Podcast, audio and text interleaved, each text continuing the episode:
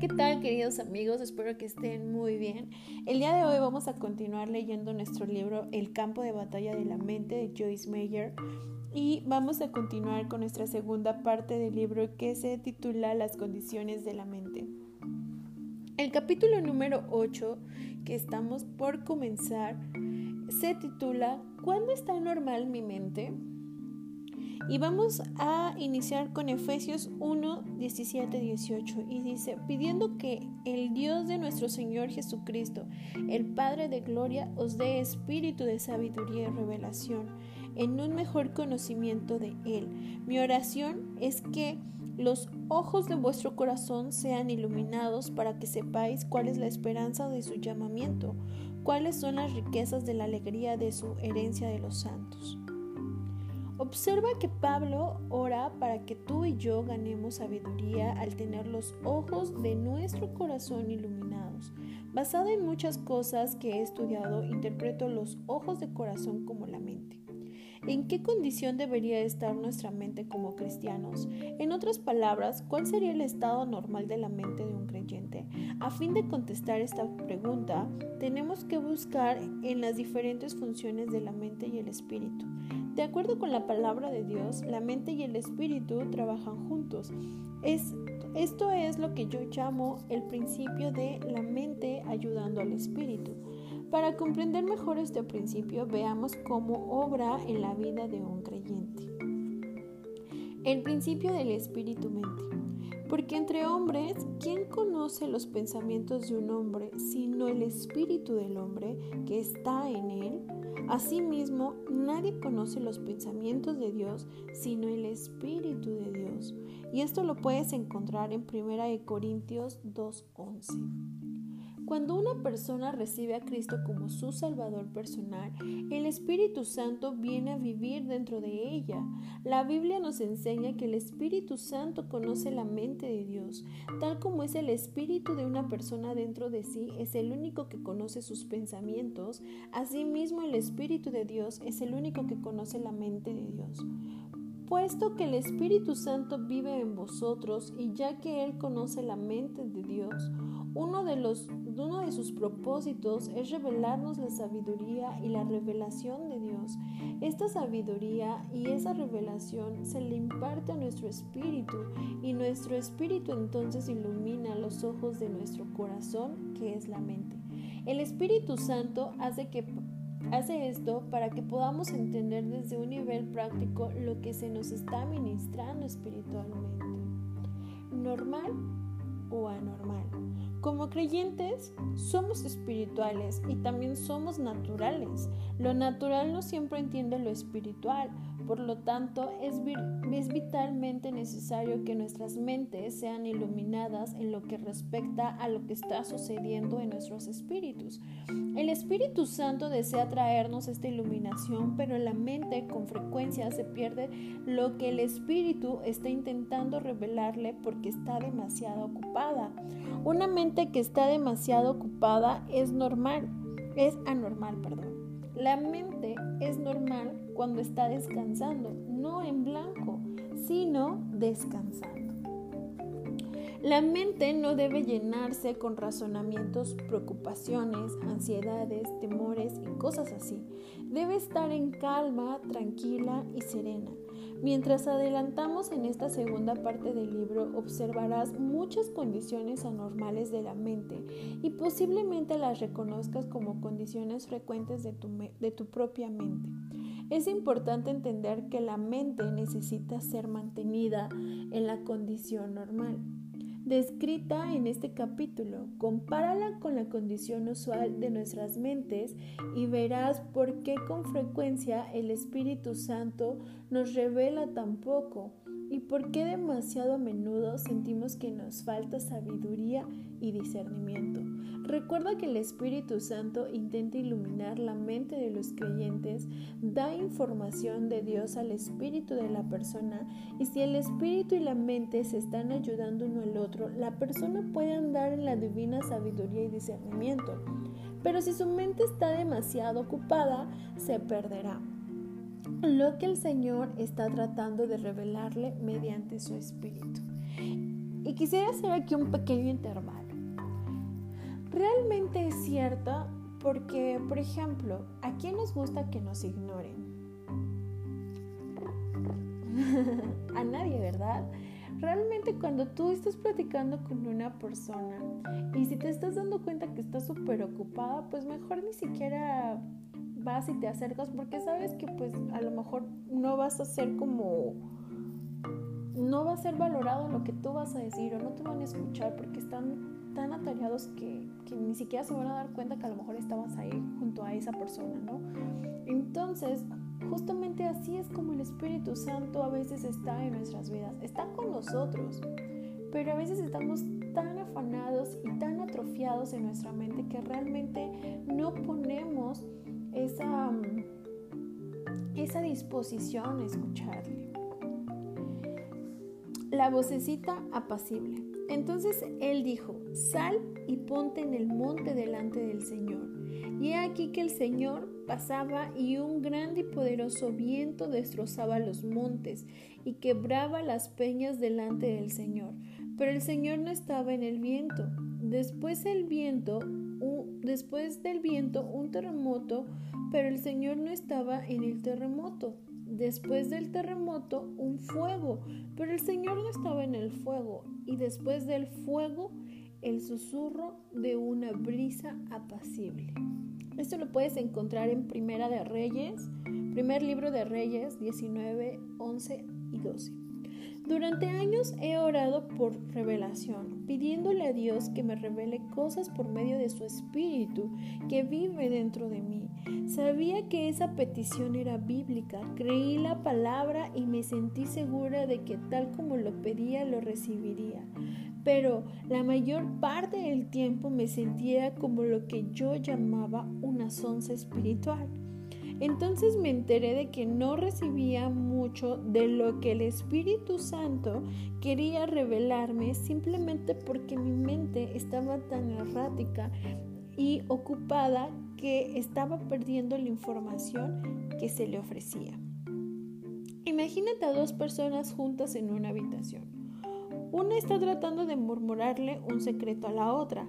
Si la habitación está llena de ruidos fuertes, aunque el mensaje se está comunicando, el que espera por la información secreta no lo oirá, sencillamente porque hay tanto ruido en la habitación que no puede oírla, a menos de que esté prestando una cuidadosa atención puede que ni siquiera se entere de que le están hablando. Esa es la forma en que ocurre la comunicación entre el Espíritu de Dios y nuestro espíritu. Las maneras del Espíritu Santo son muy suaves. La mayor parte del tiempo nos habla como lo hizo el profeta en este pasaje, con una vocecita pasible. Por lo tanto, es vital que aprendamos a mantenernos en una condición que nos permita oír. El espíritu y la mente. Vamos a primer carta a los Corintios 14:15. Entonces, ¿qué? Oraré con el espíritu, pero también oraré con el entendimiento. Quizá la mejor manera de entender este principio de la mente ayudando al espíritu es pensar en la oración. En este versículo el apóstol Pablo dice que él oraba tanto con su espíritu como con su mente. Entiendo de qué estás hablando, Pablo. ¿De qué está hablando Pablo? Porque yo hago lo mismo. Con frecuencia oro en el espíritu, o sea, en lenguas desconocidas. Después de que he orado así durante un rato, a menudo algo viene a mi mente para que ore en mi propia lengua. Creo que de este modo la mente ayuda al espíritu. Obra juntos para que el conocimiento y la sabiduría de Dios lleguen de una forma en que yo pueda entenderla. Y quiero hacer aquí un paréntesis, porque yo recuerdo que, que también, ¿no? O sea, para mí fue muy increíble cuando yo escuché hablar en lenguas porque yo decía, ¿qué está pasando? ¿no? Y en automático en mis inicios me, daba mucha risa porque cuando me decían de algo sobrenatural, pues yo estaba acostumbrada a que lo sobrenatural pues era malo, ¿no? Que eran fantasmas o que eran cosas así, ¿no? Y realmente cuando empiezo a descubrir que los hijos de Dios podemos hacer cosas sobrenaturales como este don de lenguas que Dios nos da, es increíble. Y entonces cuando a mí me surgieron las lenguas, cuando Dios me otorgó este don, me acuerdo que de repente me decían, ora en lenguas, pero yo no sabía que estaba orando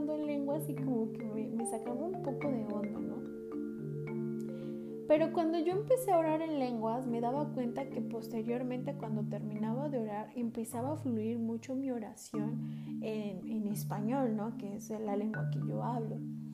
Y, y entonces así como que yo decía, wow, o sea, y entonces mi tiempo de oración justamente es así. Cuando siento del Espíritu orar en lenguas es porque Él quiere que ore por algo que Él desea que ore. No tanto a lo mejor yo quiero orar esto, sino el Espíritu Santo es el que me pide que ore por esa petición. ¿Ok? Bueno, salimos un poquito de, de ese contexto. Seguimos. Esto también obra a la inversa. Hay ocasiones en que deseo orar, así que me presento a Dios para orar. Si no siento nada especial en el espíritu, simplemente empiezo a orar con mi mente. Oro por cosas o situaciones que conozco. Algunas veces estas oraciones parecen no tener impacto, no viene ayuda de mi espíritu, parece como si estuviera luchando, así que sigo a otras cosas de las que ya tengo conocimiento. Continúo de esa forma hasta que el Espíritu Santo toma el control dentro de mí con respecto a algún asunto. Cuando lo hace, entonces he dado con algo sobre lo que Él quiere orar, no únicamente algo por lo que yo quiero orar. De este modo mi mente y mi espíritu están trabajando juntos, ayudándose uno al otro a cumplir la voluntad de Dios. Las lenguas y la interpretación. Vamos a primer carta a los Corintios 14, 13 y 14. Por tanto, el que habla las lenguas pide en oración para que pueda interpretar, porque si yo oro en lenguas, mi Espíritu Santo dentro de mí, o sea, ora, pero mi entendimiento queda sin fruto. ¿Por qué? Porque no va a ayudar a nadie, ¿ven? Otro ejemplo del modo en que el espíritu y la mente trabajan juntos es el don de lenguas con interpretación. Si no estás familiarizado con los dones del Espíritu Santo, te animo fuertemente a que estudies las escrituras y a que mantengas una mente abierta a Dios en esta área. Ora y pídele a Dios que te enseñe sobre los dones sobrenaturales del Espíritu Santo y que te guíe a buenos recursos que te ayudarán a estudiar y ganar entendimiento. Primera de Corintios capítulo 12, 13 y 14. Son un buen lugar para donde comenzar. Cuando hablo en lenguas, mi mente está estéril hasta que Dios me da a mí o a otro el entendimiento de lo que estoy diciendo. Entonces mi mente fructifica. Por favor, ten presente que los dones son lenguas y traducción.